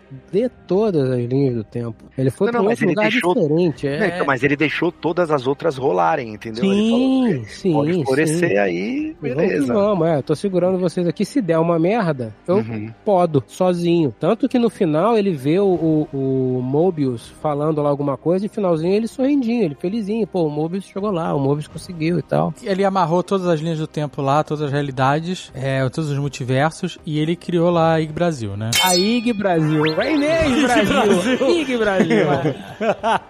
e ele, então ele criou, ele recriou Asgard, é isso? É Não, eu acho que isso. Como ele tá fora do tempo, a Yggdrasil sempre foi o Loki. A Yggdrasil sempre foi ele segurando. Exatamente. É porque muito foda isso, cara. É muito foda isso. É Sim. É muito, porra, naquela hora ali que ele vai segurando as coisas e você vai entender que, tipo assim, a máquina é incapaz de lidar com o caos. Essas pessoas são incapazes de lidar com o caos. O universo é incapaz de lidar com esse caos. Mas... Eu sou a única pessoa que aprendi a controlar esse caos, porque o caos tá dentro de mim. Ele é o meu propósito terrível e glorioso ao mesmo tempo. Então eu vou lá e eu vou, tipo, colocar. Não é nem ordem no caos, entendeu? Ele não coloca ordem no caos. Ele Exato. aceita o caos e aí ele, o caos vira natureza, Isso. entendeu? Porque a natureza é caótica, né? É foda é, demais. Ela é caótica, mas dentro desse caos ela tem uma ordem e se ela não fosse caótica, ela não seria tão incrível no que ela faz, entendeu? Puta que pariu. E, cara, o sacrifício dele, porque assim, o, o, aquele que permanece, ele tava num castelo, tudo bem, ele tava sozinho, mas ele tinha um castelo, ele comia maçã, tava sentado, tinha uma mesa. É, tinha a, a relogita lá, a relogita.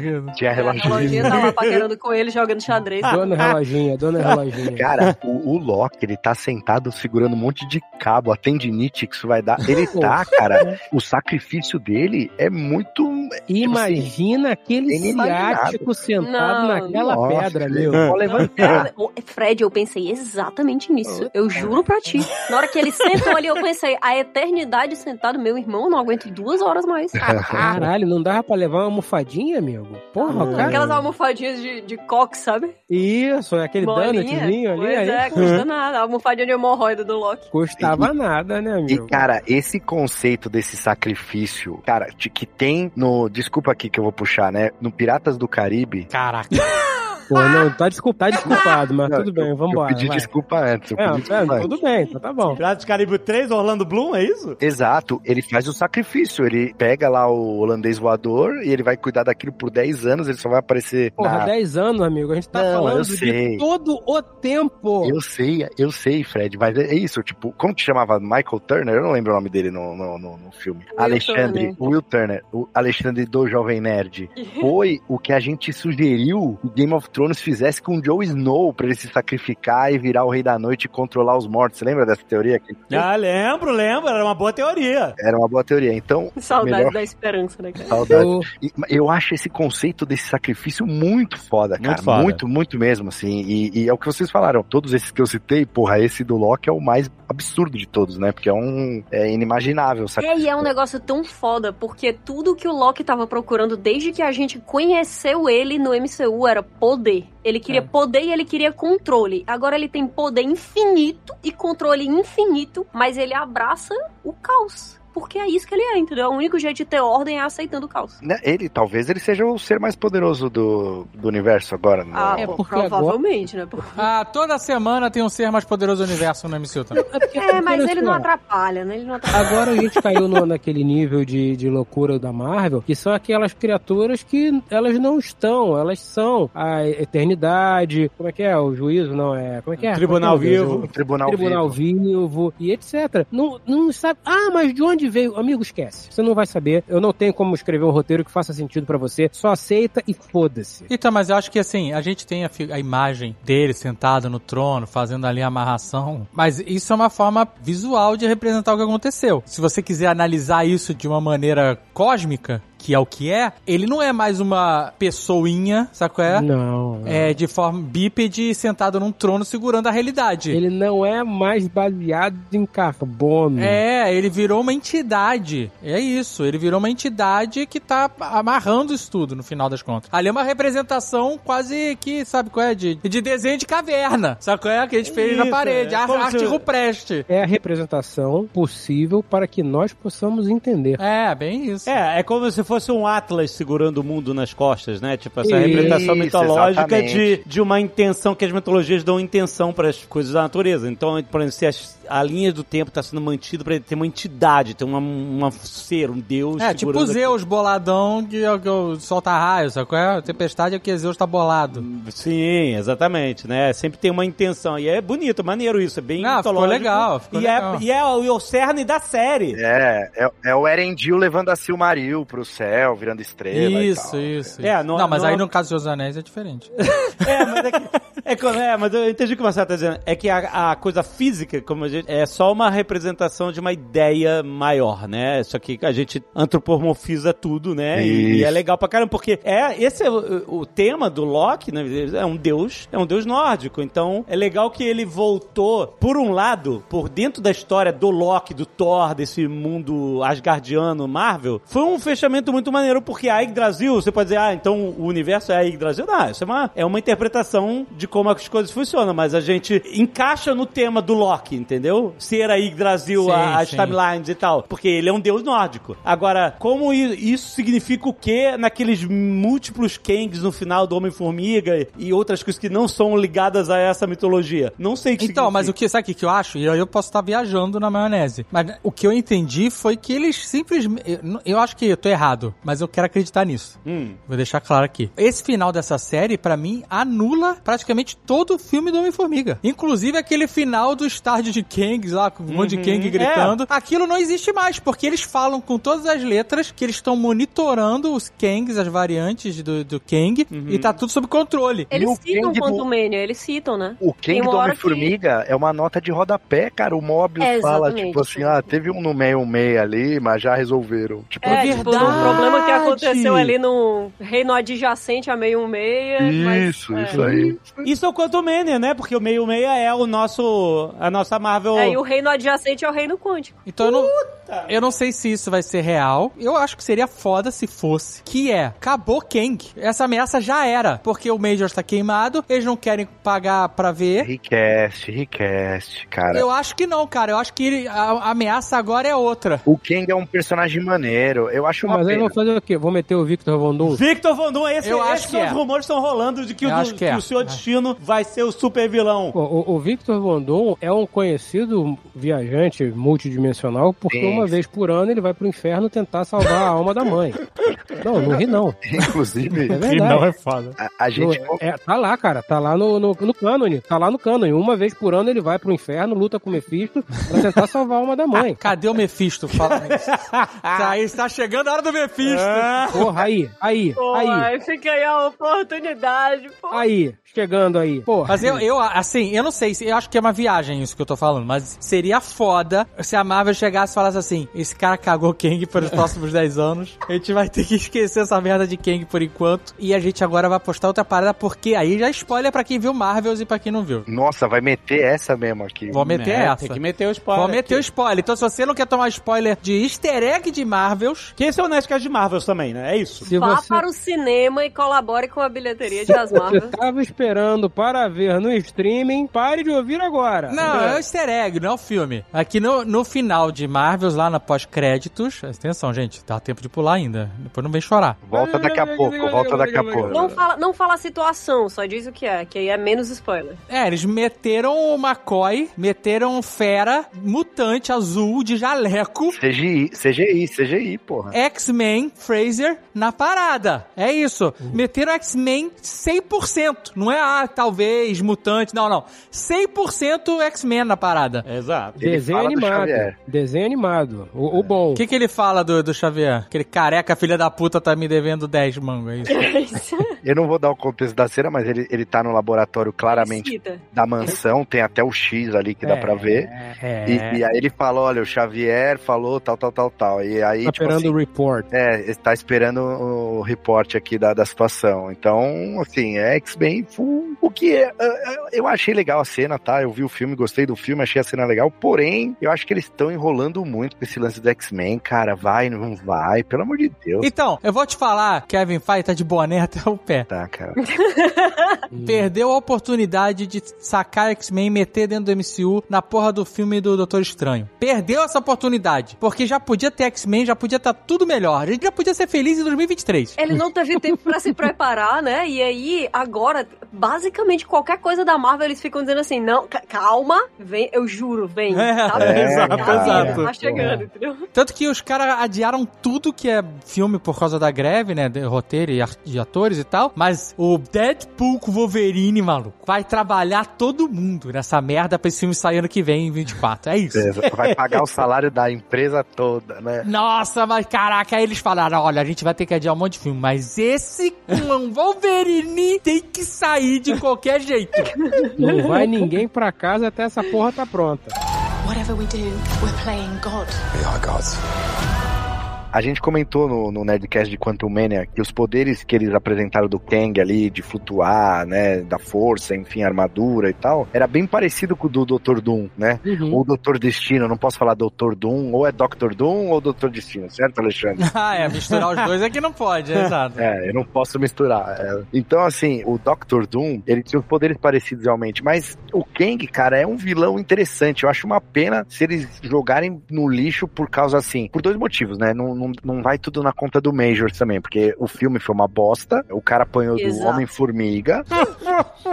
Aí o Jonathan Majors botou a pá de cal, né? Que já não tava bom, ele veio e, e enterrou. Agora, é, é muito triste, cara, os caras desperdiçarem um personagem assim por causa disso. Eu acho que eles Mas, poderiam. Marcelo, tu mesmo já, já falou aí o que aconteceu, cara. É. Não dá, porque eles já foram longe demais. Eles já começaram usando de um jeito ruim. Eles não respeitaram o personagem desde a. Da, não, nem desde a estreia, né? Ah, porque na estreia a gente Loki. viu ali em Loki, tava Exato, show. Exato. Mas aí eles têm esse negócio de, tipo assim, ah, vamos fazer o cara ser mega relevante no cinema, porque vai que a pessoa não viu a série. Vai que a pessoa não. E aí eles usaram ele de um jeito terrível em Homem-Formiga. Não Uhum. tem muito como voltar atrás disso aí, sabe? Porque a verdade é que depois de Homem-Formiga, se alguém assistiu aquele filme, nunca vai respeitar ele do jeito que a gente respeitava o Thanos. Nunca vai ter o mesmo impacto. Ah, não. É, Não pois mesmo. é. Mas olha só, se você parar pra pensar, é porque a gente tende a levar em conta que uma série é menor, tem menos importância do que um filme. Sim, sim. Né? A gente tem essa preconcepção. É que é mais nicho, é, série é nicho, né? Mais nichado do que o filme, né? Mas olha só, a gente teve o arco de Thanos, né? Puta, um arco gigante, o cara ia aparecendo cada vez o chiclete mais bem ren- renderizado no final dos filmes, aí no final veio, lutou, um puta perrengue, os caras ganharam e tal, né? Foi o primeiro arcão ali de inimigo que ia matar todo mundo, caralho. E a Marvel tá usando até hoje em trailer, hein? Pra chamar a audiência. até hoje no trailer. Aí vem o segundo momento ali que a ameaça surgiu na série do Loki. E o Loki era uma ameaça. O Loki era um, vilão do começo do MCU. Sim, sim. Antes de, de- do Thanos mesmo, o Loki era o problema. E ele é, ele é realmente esse cara poderoso e é um personagem que teve um arco interessante pra caramba, porque ele começou como vilão, ele começou apanhando do Hulk, maluco. Não, o Loki, assim como nos quadrinhos, ele é o responsável pela formação dos Vingadores, né? Os Vingadores se formaram pra enfrentar o Loki, né? Exato. Então, você tem esse cara que era ruim, que passou por todo um arco ali de, de mudança, de, de aprendizado, de melhora, não sei o que lá. E aí termina ele se sacrificando, ele se isolando, ele assumindo pra si, puxando pra si a responsabilidade. E ele resolve o problema do Kang. Qual é? Não, é, não, não teve o Avengers, sabe qual é? Assemble no final. Aham, aham. Mas teve um, um momento. Ele resolveu. Essa parada era um problemaço. Ia ter um monte de Kang gritando junto no estádio. Ia ser uma maluquice. Ia ter uma guerra multidimensional. Ia acabar a existência. A realidade, ela ia desaparecer por causa dessa guerra. E o Loki, ele resolveu essa parada. Ele falou assim: beleza, eu sei como é que resolve. Trouxe pra si, amarrou, sabe qual é? Embrulhou o universo, botou no bolso, tá lá sentado tomando conta. É um final maneiro pra caramba, cara. É demais. É um final maneiro pra caramba. Por que, que a gente precisa de tudo ter explosão, estalada de dedo e soco na cara? Não. É uma maneira legal de contar uma história, sabe? É um final elegante e adulto. Exato. Cara, eu Exato, é digo, muito é, elegante. é, é eu achei muito apoteótico. Apoteótico, cara. Ele, Não, e é ele fez esse emocionante demais. Glorioso, glorioso. Porque, cara, vocês lembram, vocês lembram o Loki? A primeira aparição do Loki no MCU é ele vendo o irmão dele subir os degraus pra ser coroado, né? Uhum. E agora ele subiu o degrau, ele se coroou, a coroa cresceu nele sozinha, cara. Uhum. Ele sentou no trono que ele criou. É, e ele entende pela primeira vez o peso da corona. Nossa, ele é self-made. Ele é o coach inicial. O cara que se fez sozinho. Cara, ele, ele criou o próprio pode? mercado. Ele criou o próprio mercado, realmente. Fez Agora você- Acabaram o final da série, mara perfeito, vocês, pô. Agora vocês estão falando que ele, ele não existe fisicamente, não tem um cara sentado ali, né? Ele é uma, né, uma entidade. Ele é um conceito, ele é um É um conceito. conceito e tal, mas nada impede de alguém transformar esse conceito em uma estátua de Polistone 1 barra 10. Também não é um negócio, né? De se tornar físico esse conceito. Porque, cara, o Fred falando no começo do cast, cara, eu também concordo. É um dos maiores momentos do MCU. Arrisco a dizer aqui, é esse Tranquilamente, tranquilamente. É, é um momento gigante, cara. É um momento gigante. É, pelo personagem que ele é, porque o Loki, e, e quando acabou, me deu uma nostalgia, uma. sim, tipo, putz, Acabou fechou o bem, né? É, Isso. Cara, é o final, é a mesma sensação, é a mesma sensação de tristeza, de alegria e tristeza quando você acaba de ler, não interessa em qual, quantas vezes você tenha feito isso, o Senhor dos Anéis. Quando você acaba o último livro, que acaba, você fecha e fala, "Pô, Fred, é isso aí, cara. Porque assim, ó, Steve Rogers já foi, o Tony Stark foi, o Thor não foi, mas deveria ter ido com esse último filme aí do Love tá foda, maluco. Tá foda. E o Loki, ele tá lá desde o início do MCU, né, Verdade. cara? Então a gente vê esse É. fechamento, ele é ele não é é melancólico, melancólico foi bonito, caralho. mas é triste também, né, cara? É uma despedida. É mais uma despedida que a gente tá dando. É uma É despedida. mais uma despedida do MCU que a gente tem saudade, porque Uhum. é um dos personagens que aparece lá atrás, cara. Todos os outros já foram. Ele pode se dizer que é o último daquela E um grande galera. ator também, né, cara? Porra, Sim. ele, ele torcendo pro Victor Time ele conseguir executar a máquina depois que ele consegue Aham. aprender. E ele feliz que deu certo e aí depois dá merda, mas assim, Tom, como que ele chama? Tom Hiddleston. Tom Hiddleston, ex-Taylor Swift. Exato. Inclusive tem uma hora que o aquele que permanece vira pra ele e diz assim, just shake it off. Aí eu fiquei assim, mordendo a boca, cara, É. como é que eu vou segurar o meu tweet nesse momento? Olha, mas se a Taylor Swift tá salvando a NFL, eles precisavam disso pra Marvel também, né? Ele atuou bem demais nessa série, e principalmente desses últimos episódios, assim, é irretocável pra mim, cara. E há muito tempo nesse personagem, né? Ele e o Loki, eles se misturam em tantos momentos porque ele cresceu junto com o Loki como personagem, cara. Foi muito Uhum. foda isso. E, e o fato da gente ter tido esse final apoteótico pra ele em uma série que é dele, foi uma das Uhum. coisas mais emocionantes. Eu senti um frio na barriga como não sentia há muito tempo, sabe? Frio na barriga mesmo. De quando acaba o episódio, tá passando os créditos, você ficar tipo, sei lá, é uma nostalgia que dá mesmo. Um quentinho no coração É, e a é. lembrança de tipo, poxa, eu lembro agora que a Marvel é capaz de fazer histórias emocionantes e elegantes desse tipo, entendeu? E eu até torci pra aparecer um é, Loki voltará, porque a Marvel faz isso, né? Direto Uhum. filmes. né? Eu sei que eu tô errado, não deveria Tá ser errado. achar. Tá. eu- Tá erradaço. Eu sei, não, eu sei, mas tipo, eu fiquei com esse sentimento assim, porque eu não quero mais que ele vá embora, cara. Mas isso é legal, porque significa que o personagem te marcou, a ponto de você não querer abrir mão dele. Mas o fato dele ter encerrado a jornada dele é maneiro também, cara. Porque senão acaba que.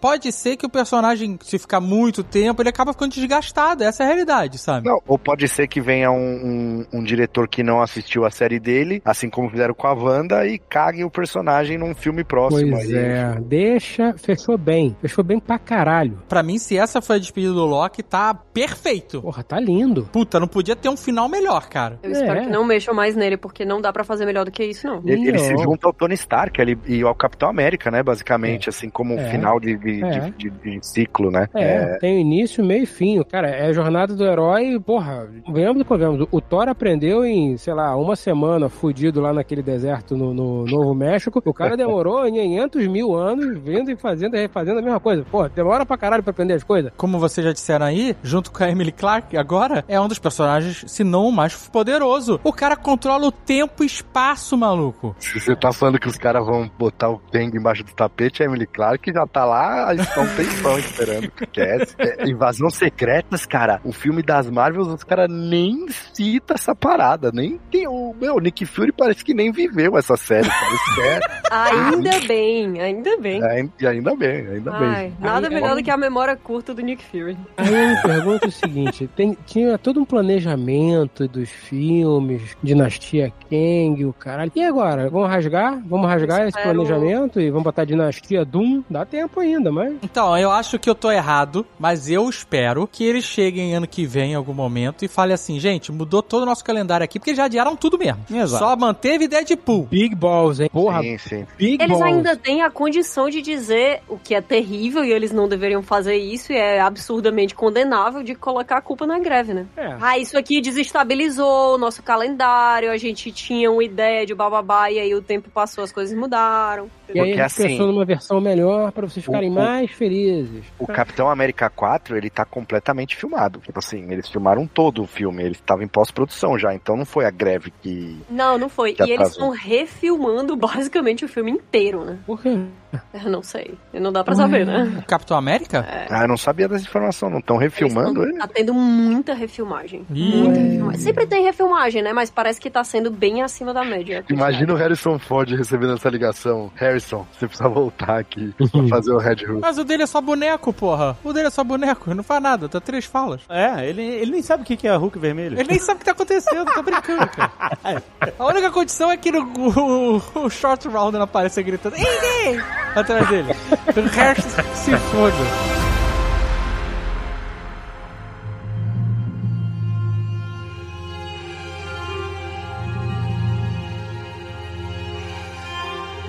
E o Mobius, hein? Não vamos falar do Mobius, coitado. Vendo a família ali. Deu uma peninha, deu uma peninha. Ai, Tem, tem, cara, achei massa aquilo ali, tá? Eu achei legal a ideia dele ser um vendedor de jet ski. E aí, tipo assim, o sonho dele era porque ele vive com isso, mas ele, ele só oferece isso pros outros. Ele não tem, né? Mas aí eu Mas achei ele que... tem, ele tem os dois jet Então, skis. mas aí estragou. Aí o cara abre a garagem tem dois jet skis. Eu acho, cara, tipo, olha, galera, não sabe montar um personagem, cara. Não é muito mais interessante o cara viver o sonho do jet ski e aí você descobre ele é um vendedor de jet ski, cara. Ele não tem acesso. Faz sentido. Faz sentido pra caralho. E aí, de repente, não, eu tenho dois jet skis aqui dando sopa aqui na minha garagem, vou te vender um. Ah, mas o vendedor compra com desconto. É lógico que ele ia ter. Ah, cara, muito não, muito.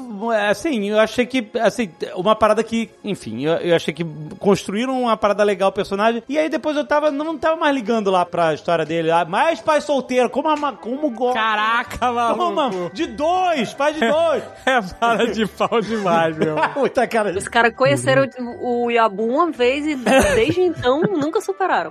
Bota na lista, mais um aí pro MCU. Caraca. Não, mas eu entendi ali, o que eu quis entender é que quando ele falou, ah, porque a minha esposa e tal não tá mais usando, e aí, tipo, é, tô aqui querendo vender. Na minha cabeça, talvez porque eu construí uma história muito dramática, aquilo ali ele nem usava, entendeu? Ele pegou um negócio meio quebrado e ele tá tentando revender, mas na verdade ele nunca nem usou aquilo ali, nem tem como. O melhor foi o que eu quis entender. Isso é, é a descrição dessa série mesmo. O que eu quis entender.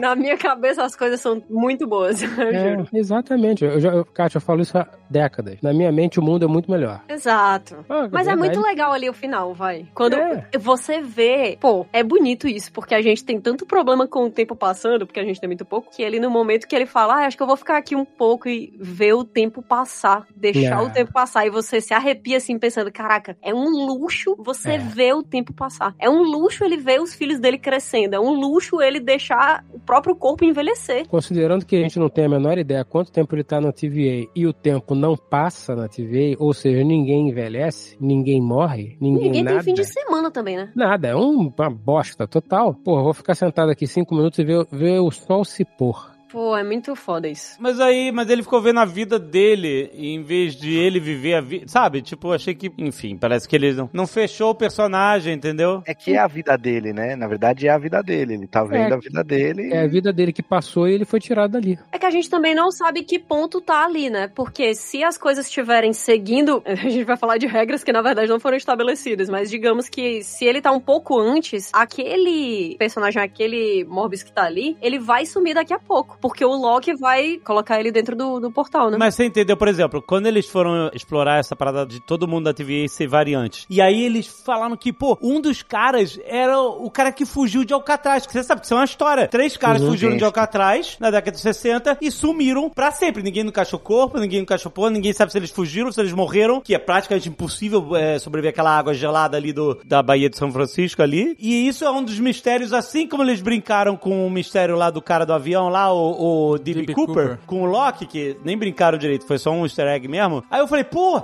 legal, um, os caras que fugiram de Alcatraz viraram variantes da TVA porque os caras desapareceram do mundo. E aí eles, eles não sabem brincar com as coisas que eles inventam. Aí não, aí o, aí o Mobius é, não, é um cara que- normal, vendedor de jet ski, e em algum momento ele vai sumir e vai deixar dois filhos órfãos no mundo, e, e não é um negócio de, tipo, ah, personalidades que sumiram em um momento específico da história, e agora a gente tá entendendo por quê. É bagunçado, é o caos. Não, mas eu não, eu não entendi que ele deixa os filhos órfãos. Pelo que É, o Loki fala que não, ele, ele, ele sai do tempo, mas, tipo, como. Ele fica lá como variante, né? É, exato. Não é que as crianças ficaram sem pai, senão ele não ia aceitar nunca ficar lá, É, né? é porque aquele é o universo original do Mobius ali. Aquele Mobius que a gente vê, ele não é uma variante, ele é o lugar original do personagem. né? Ah, tá, tá. É porque o Mobius que da TVA é uma variante. É uma variante, exatamente. Então eu não entendi qual foi a brincadeira dos caras que fugiram de Alcatraz, porque ele tá na linha do tempo. É uma parada que aconteceu. Nem eles nosso- sabem. Foi só pra ser bonito, foi só pra sabe. ser divertido. Eu sei que eu não posso. eu- Cara, no segundo que eu vi uma cabeça de papel machê, eu sabia que era Alcatraz.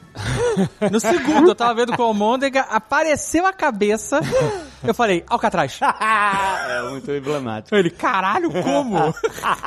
Porra, mas. foi- aquilo ali, quando dá o zoom out e aparece o, toda a água ali ao redor. Foi você. Caraca!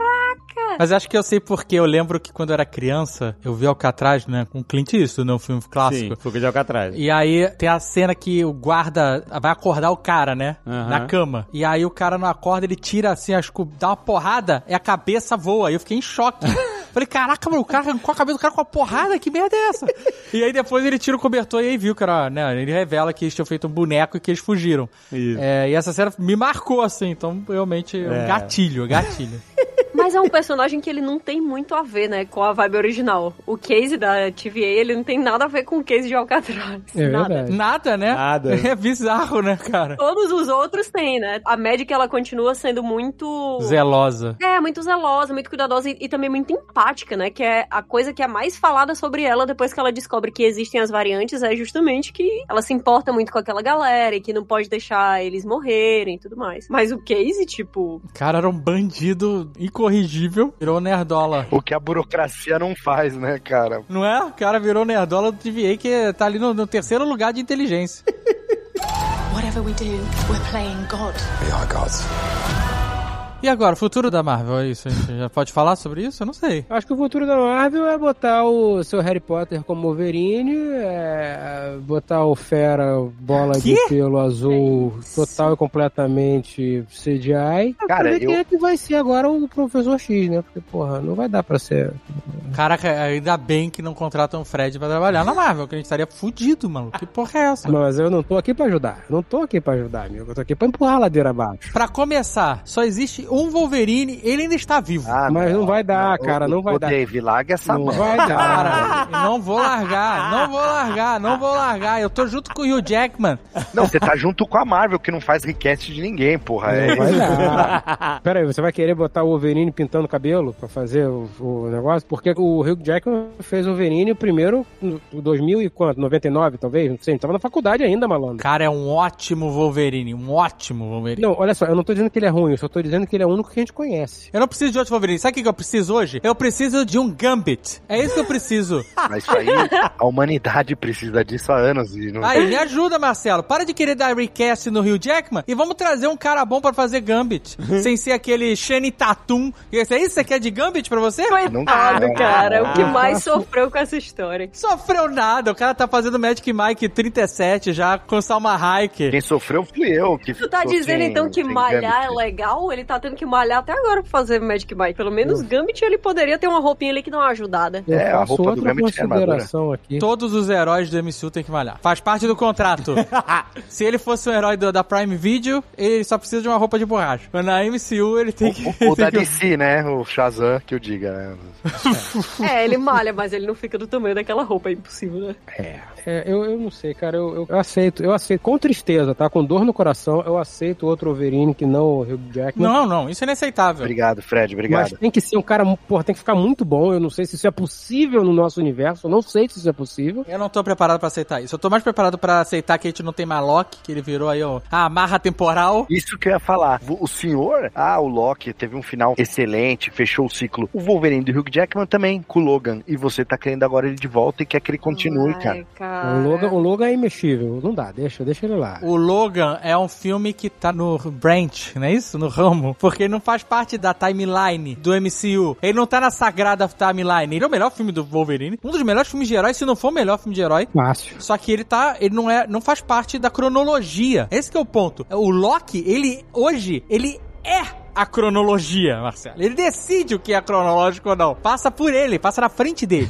Tá? é isso. Espero que ele estrangule essa timeline da Fox aí, então. ele- que cara, chega, cara, pelo amor de Deus. Você quer o quê? Você quer a request do Loki agora? É isso que você tá me dizendo? Não, não, eu não quero request do Loki, eu quero request dos X-Men todos, do Kang, se possível, aí, por favor. E eu quero request do Homem de Ferro também, por favor, Tony Stark na minha mesa. Eu vou dizer pra você, eu aposto uma grana forte. Aposto dinheiro aqui. Que volta Tony Stark aí, sem request. Ai, volta Downey Jr. Volta, volta, volta. Deixa, deixa. volta. Não é nem questão da história, isso ele já tem. Eles só precisam convencer o Robert Downey Jr. Ou seja, eles só precisam construir uma casa com patacos de notas de 100 e falar, então, você pode morar aqui, Robert Downey Jr., é isso? Você viu como é que o Robert Downey Jr. construiu a casa dele? Inflável. É. maluco, o cara fez um. soprou uma bexiga, aí jogou concreto em cima da bexiga. Aí, quando o concreto secou, ele esvaziou a bexiga e aí ele mora dentro. Ah, é igual fazer chocolate, né? Fazer É? chocolate. assim.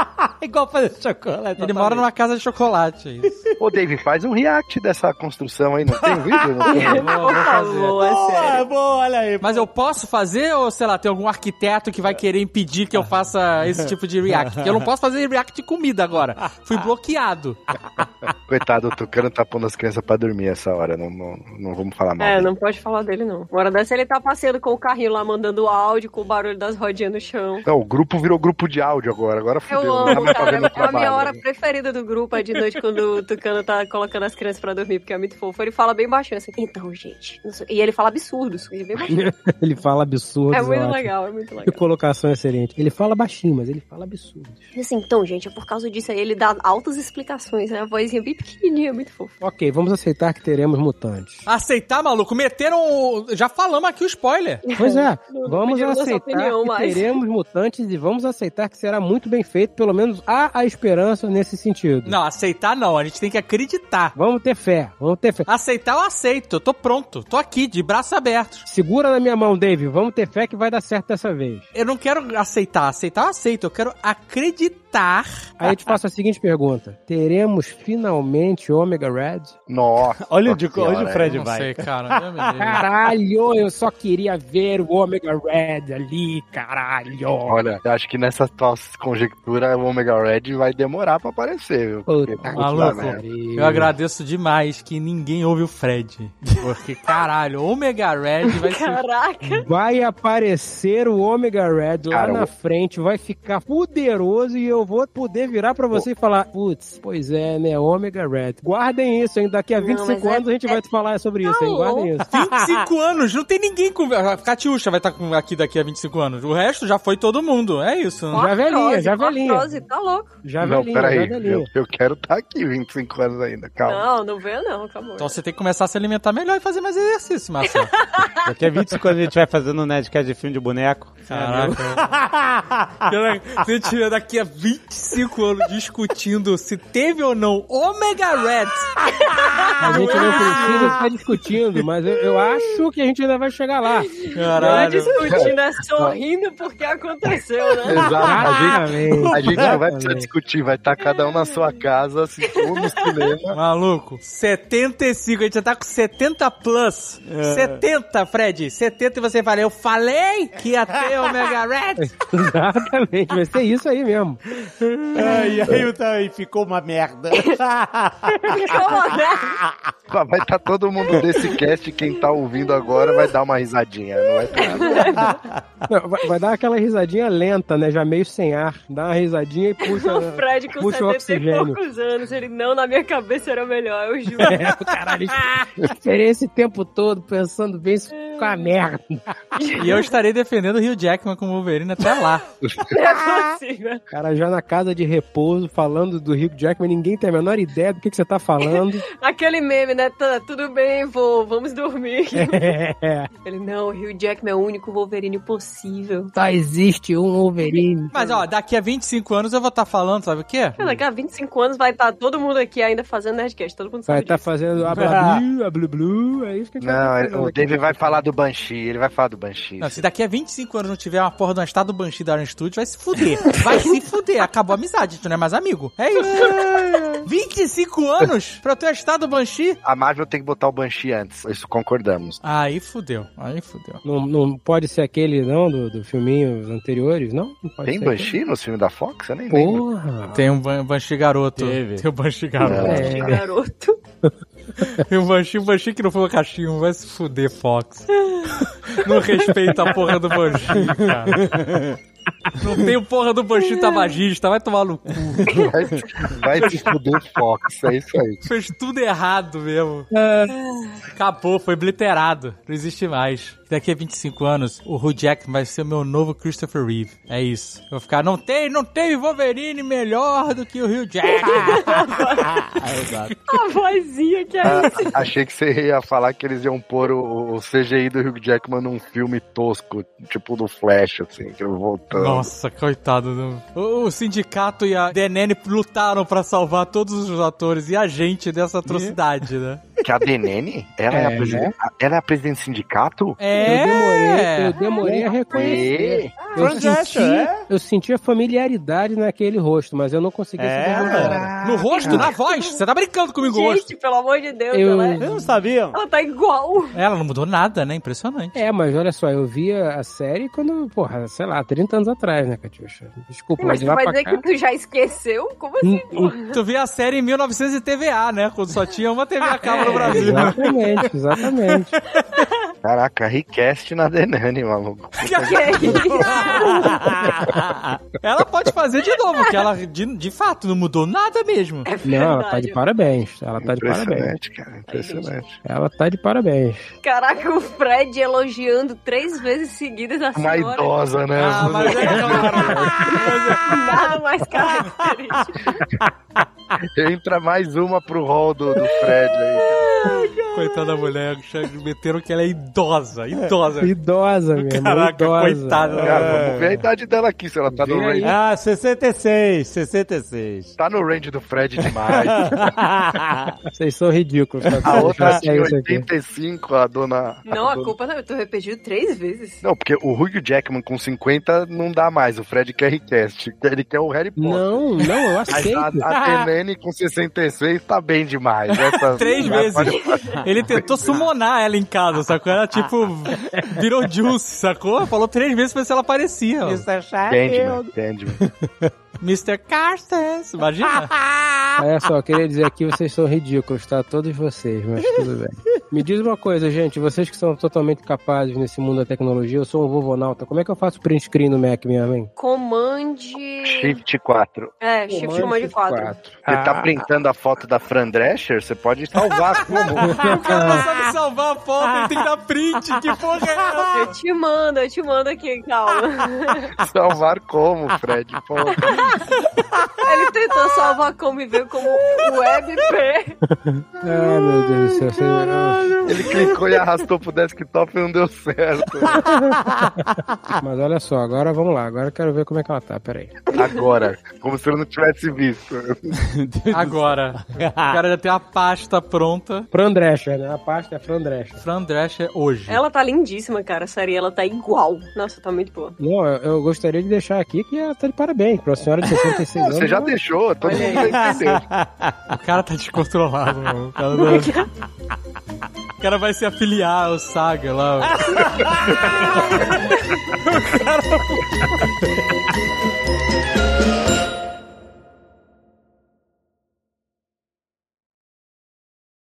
Este Nerdcast foi editado por Radiofobia, podcast e multimídia.